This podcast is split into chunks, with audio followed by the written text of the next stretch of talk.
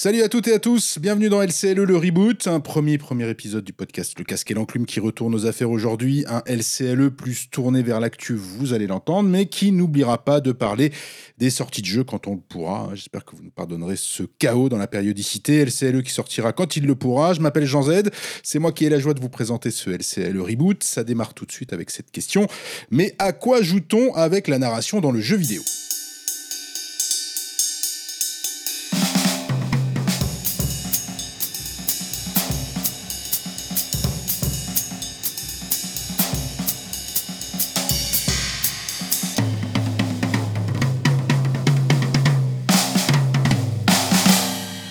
Pour parler euh, narration, Game Awards, Elden Ring et jeux vidéo, vous allez le comprendre très vite et les remettre dans l'ordre. J'accueille les deux premiers invités de LCLE. Emma Razeiza, bonjour. Bonjour Jean, heureux d'être ici avec toi. Bah oui, heureux d'être là aussi avec toi, directeur transmédia Ubisoft et vétéran de l'industrie du jeu vidéo, comme tu me l'as indiqué euh, si, euh, si joliment. C'est vrai, tu es un vétéran et c'est bien. Grégory Schriftgizer, bonjour.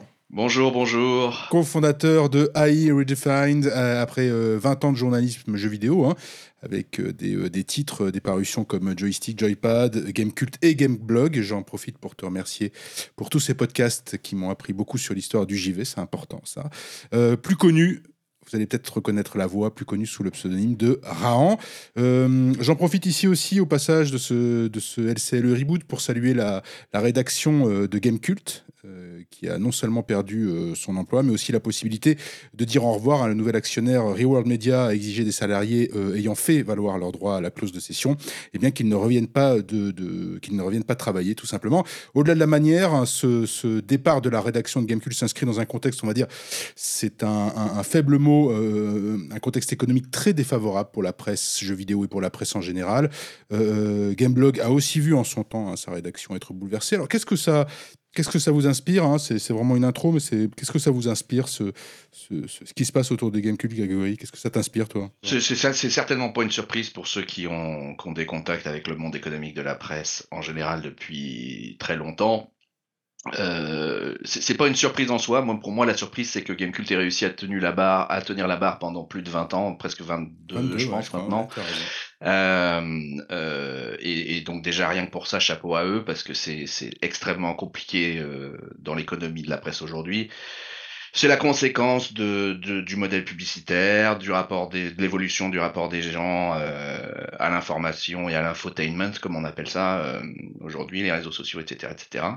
Mais ça reste un événement euh, extrêmement regrettable, euh, fâcheux pour tout le monde, euh, et dont les conséquences vont se mesurer continuellement dans les années à venir, à mesure que le reste de la presse continue de disparaître au profit d'autre chose. Emar extrêmement, euh, extrêmement triste. Hein. On, a, on a tous grandi avec euh, la plupart de ces grands titres et on les, on les voit tomber les, les mhm. uns après les autres. Je suis, euh, je suis déçu de voir un des rares bastions du journalisme indépendant disparaître. Il en reste très très peu.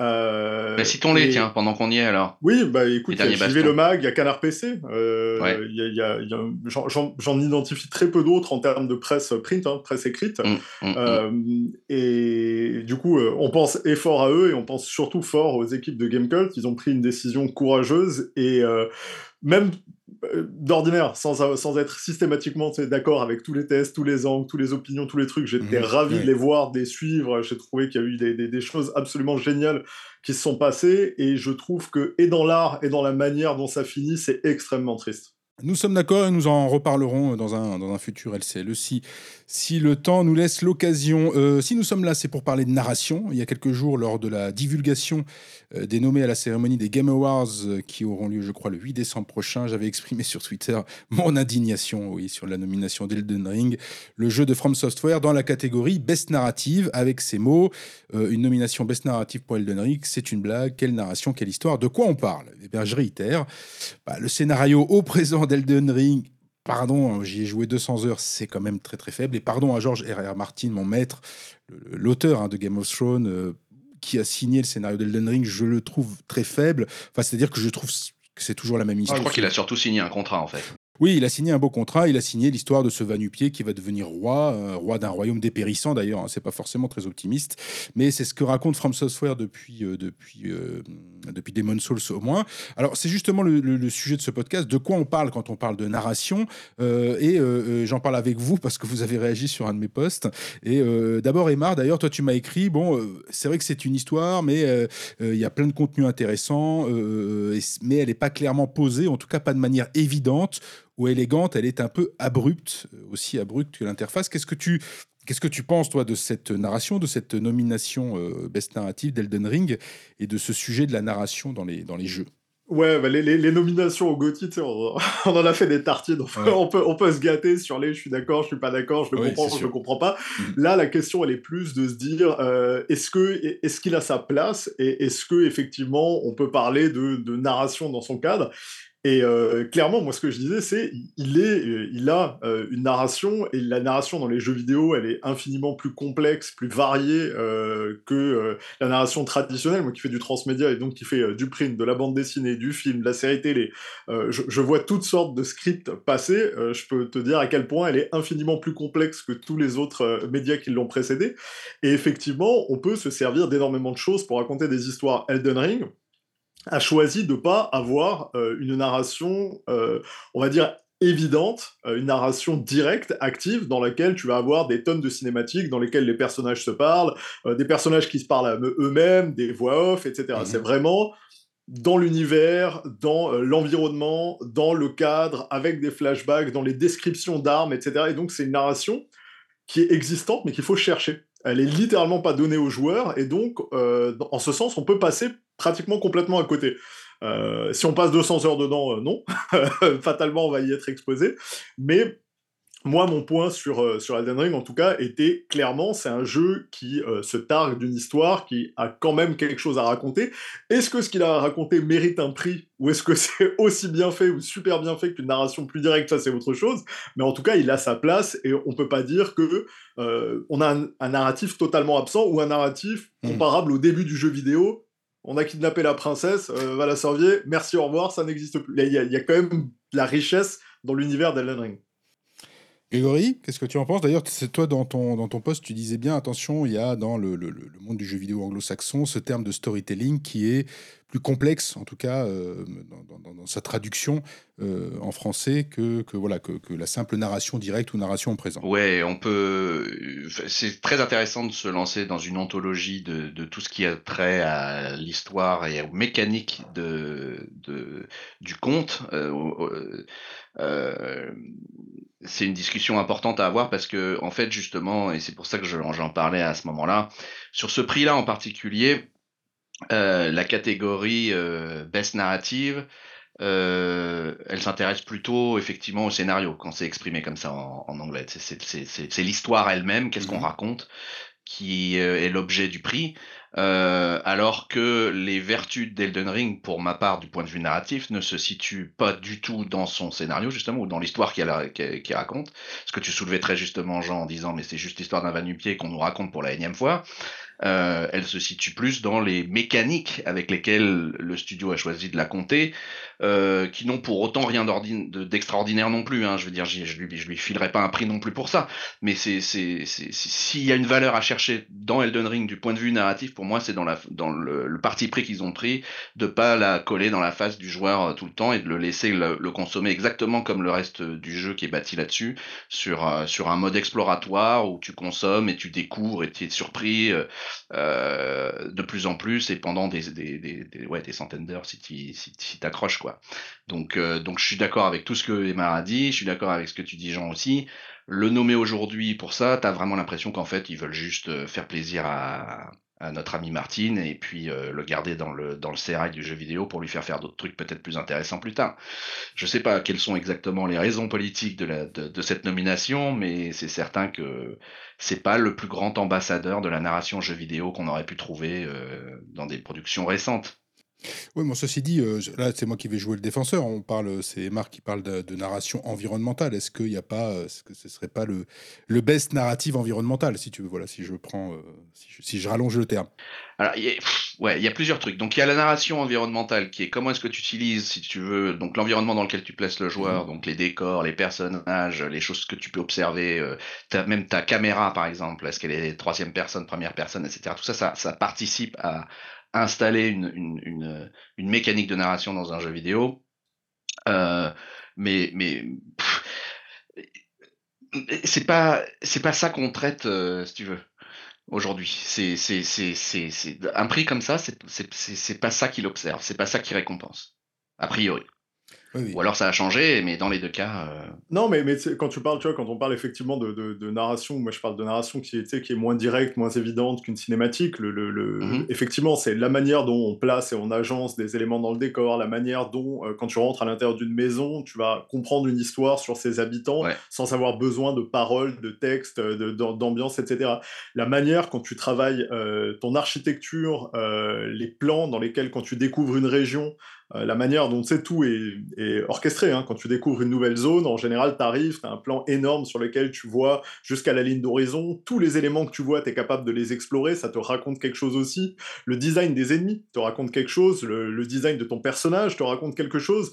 Donc en fait, il y a, tous les éléments de, de, visuel, artistique, euh, de mise en scène participe en fait à ça. Euh, l'animation des personnages participe à ça. Elle te raconte aussi quelque chose.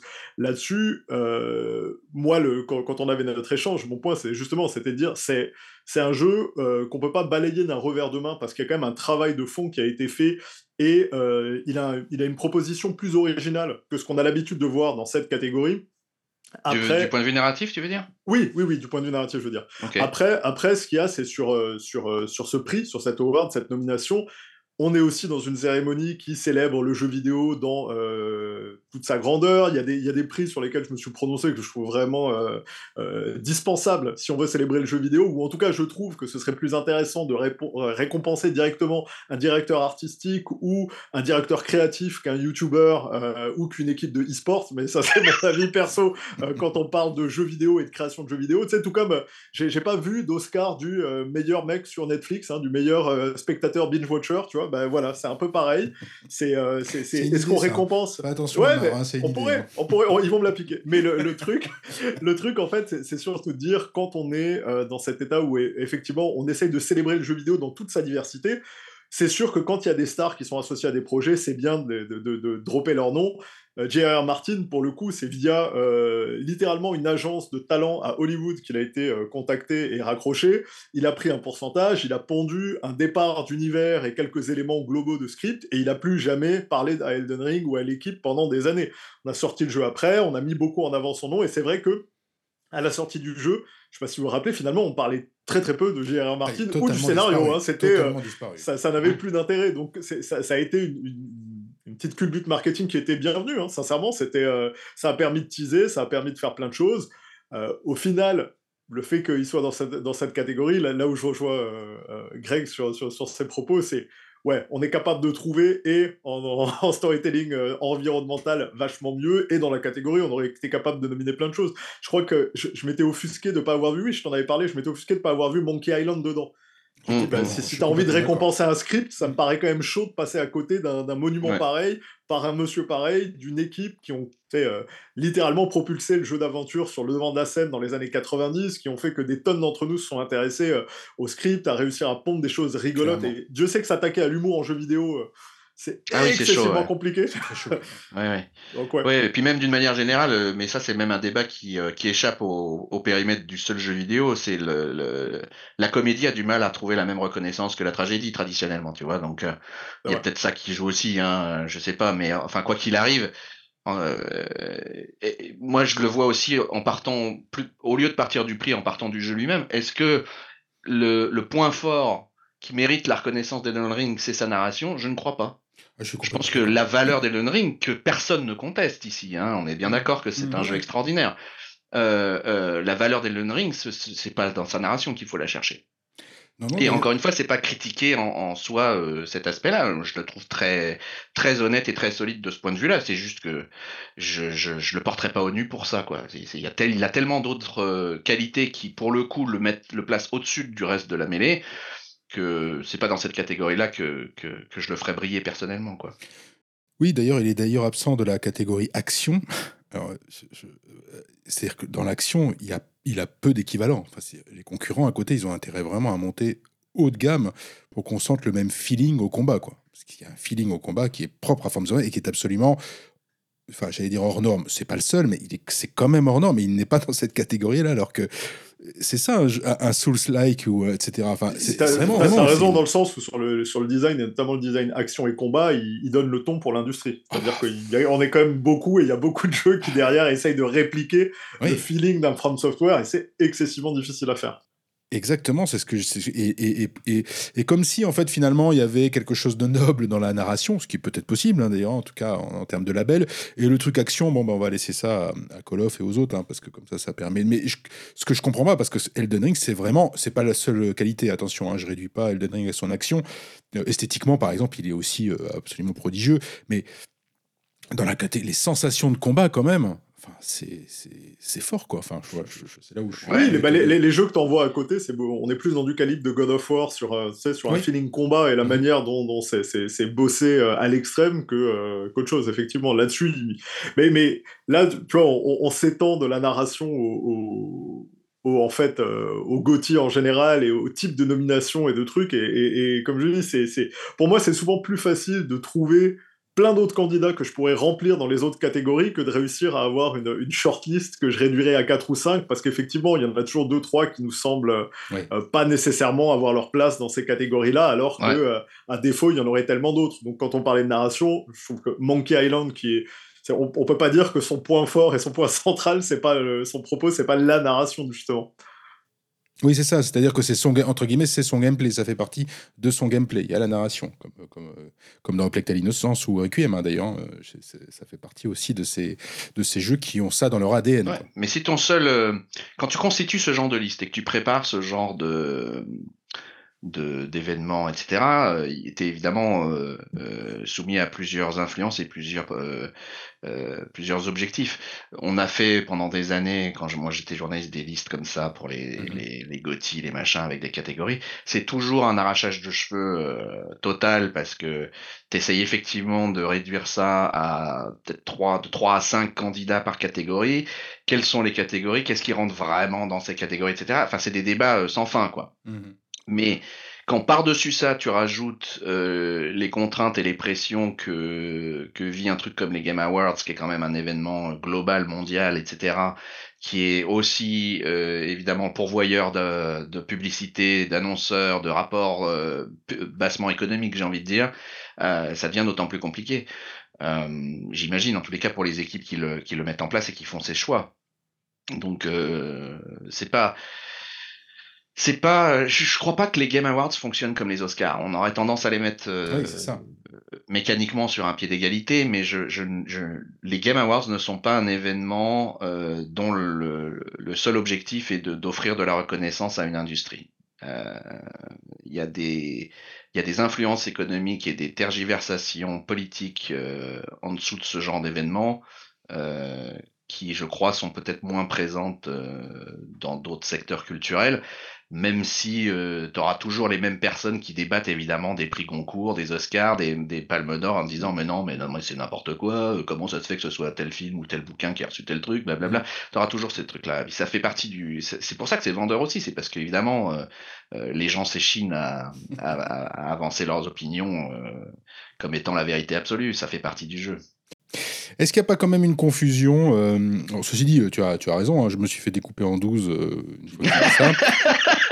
Ce qui est pas grave, j'ai des épaules larges. C'est pas la première fois sur From Software. Enfin bon, il y a un moment, il faut quand même arrêter de pousser euh, Mimi dans les, dans les orties de la narration. Mais est-ce qu'il n'y a pas une confusion Parce que, évidemment, j'entends le, les, arguments et Emar les a bien, les a bien soulignés. oui, bah, finalement, cette narration, pour moi est un abus de langage, et partout. Effectivement, elle nous entoure, il y a des informations partout.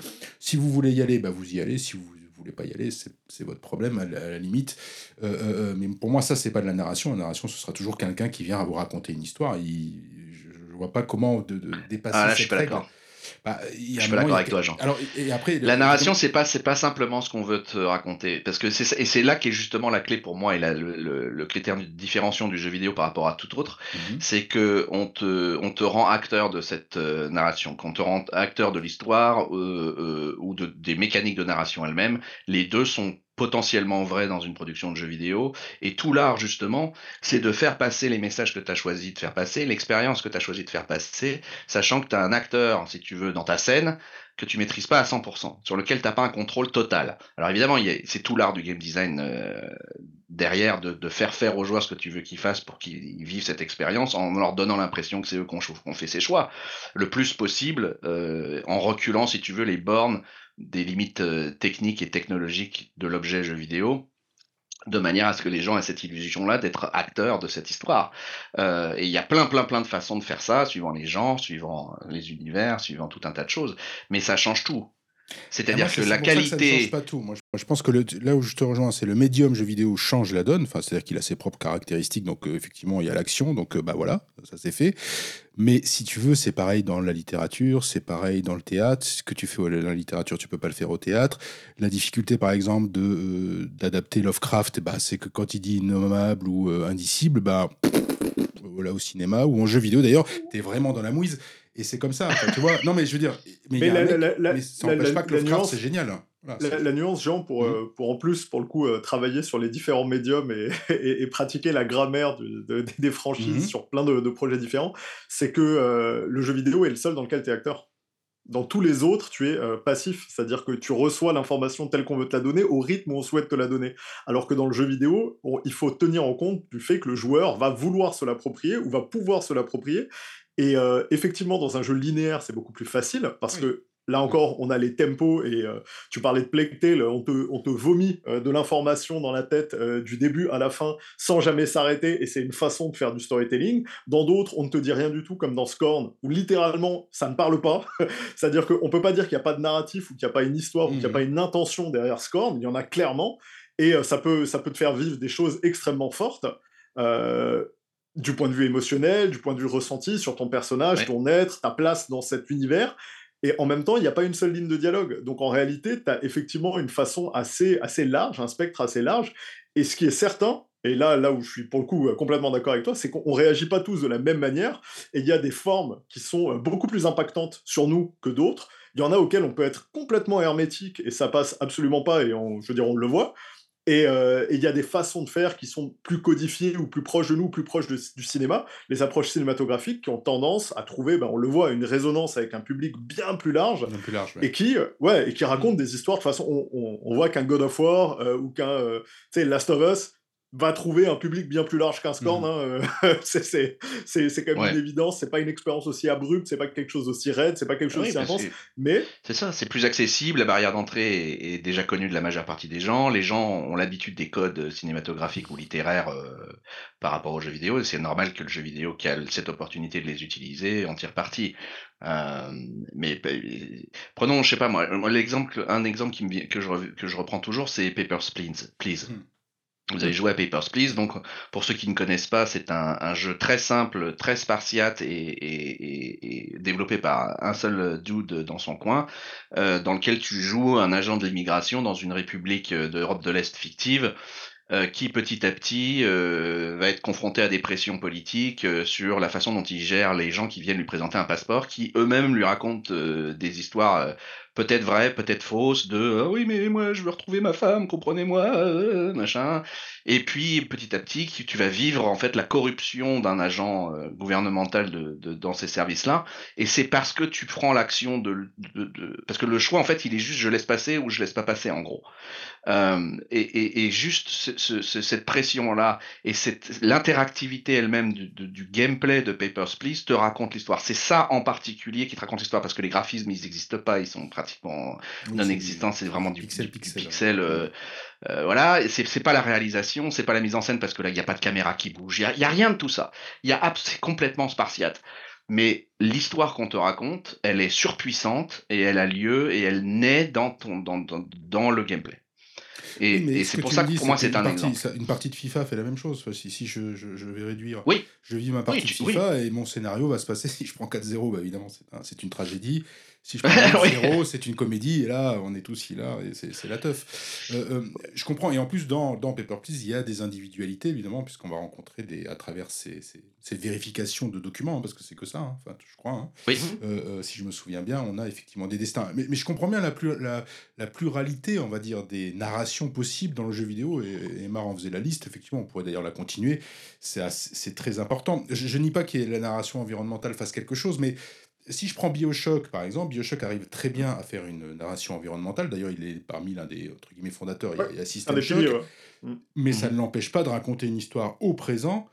Et, euh, et d'ailleurs, qui est assez génial sur, si, on, si on développe un peu, c'est euh, voilà, c'est une manière de dire que le jeu vidéo est un jeu de dupe Mmh et comment on va se faire duper par un jeu vidéo. Et, et ça, c'est raconté entre guillemets euh, au, présent tout en gardant une action quand même assez assez relativement euh, oui ben, il y, y, en a il y en a qui Bioshock a permis d'établir justement des genres dans lesquels euh, on arrivait à mettre en avant l'action et par le biais d'audiotape, de, mhm. de, de, design environnemental, on arrivait à raconter euh, quelque chose de plus profond et puis au final on creusait, on creusait, on arrivait à quelque chose.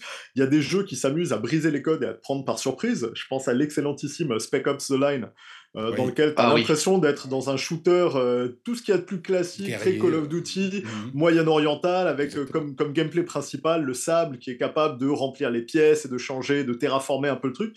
Et à un moment donné, il y a une scène de bascule où tu as une épiphanie, te prend à la gorge, et le film te termine, tu as l'impression de regarder Apocalypse Now. Quoi. Je, ça, ça te surprend tellement c'est ni ce qu'ils ont vendu, ni le propos, ni, ni, la fantaisie du joueur. Et en fait, on vient justement te prendre là où tu l'attends pas en disant, bah voilà, il y a une conséquence à ce que tu fais, tu penses que c'est drôle la guerre, tirer sur des gens. Enfin, tu t'attends pas à te prendre ça à ce moment-là. Et euh, c'est un choc vidéoludique pour moi. Enfin, c'est mmh. très c'est un très bon exemple de tordre les, les, codes du genre pour raconter une histoire. Et tu vois, typiquement, si moi j'avais une nomination euh, l'année où mais oui, ça, ça mérite un award. Fuck. J'aurais tellement mis dedans en disant les gars, euh, il va, vous attendez pas à ce que vous allez prendre dans la tête en termes narratifs. Ah, c'est clair, c'est clair. Ah, non, c'était très très très bien de citer ce, ce jeu. C'est vrai que c'est un très très. On a des vieilles références hein, quand même, hein, les gars. On est vieux, hein. vétéran, j'ai dit vétéran. C'est pas, c'est pas parmi les plus vieux. Hein. Euh, non, non, non, Island, non, non, beaucoup plus. Euh, ben, voilà. Oui, Monkey Island. Raid, euh, dans, dans, les bah, faits, alors que dans, dans, les Monkey Island, en termes d'expérience et de trucs très rigolos, tu, mm. tu fais Monkey Island, donc justement tout le délire, c'était, ben, on va faire quelque chose avec les pirates parce que la fantasy en jeu d'aventure, en point and click, ça a été vu mille fois. Il y a eu les King Quest, il y a eu mm. plein de trucs. Tiens, on va, on va prendre un thème différent. Euh, quand tu fais King Quest 2 et que tu commences à explorer et que tu rends compte que tu es dans un parc d'attractions pour adultes avec des pirates, le... et tu sais que c'est littéralement Pirates des Caraïbes, euh, tu te dis mais on se fout de ma gueule. Et en fait, la manière de retourner encore une fois le truc, c'est absolument, euh, c'est brillant, c'est génial, c'est ça prend.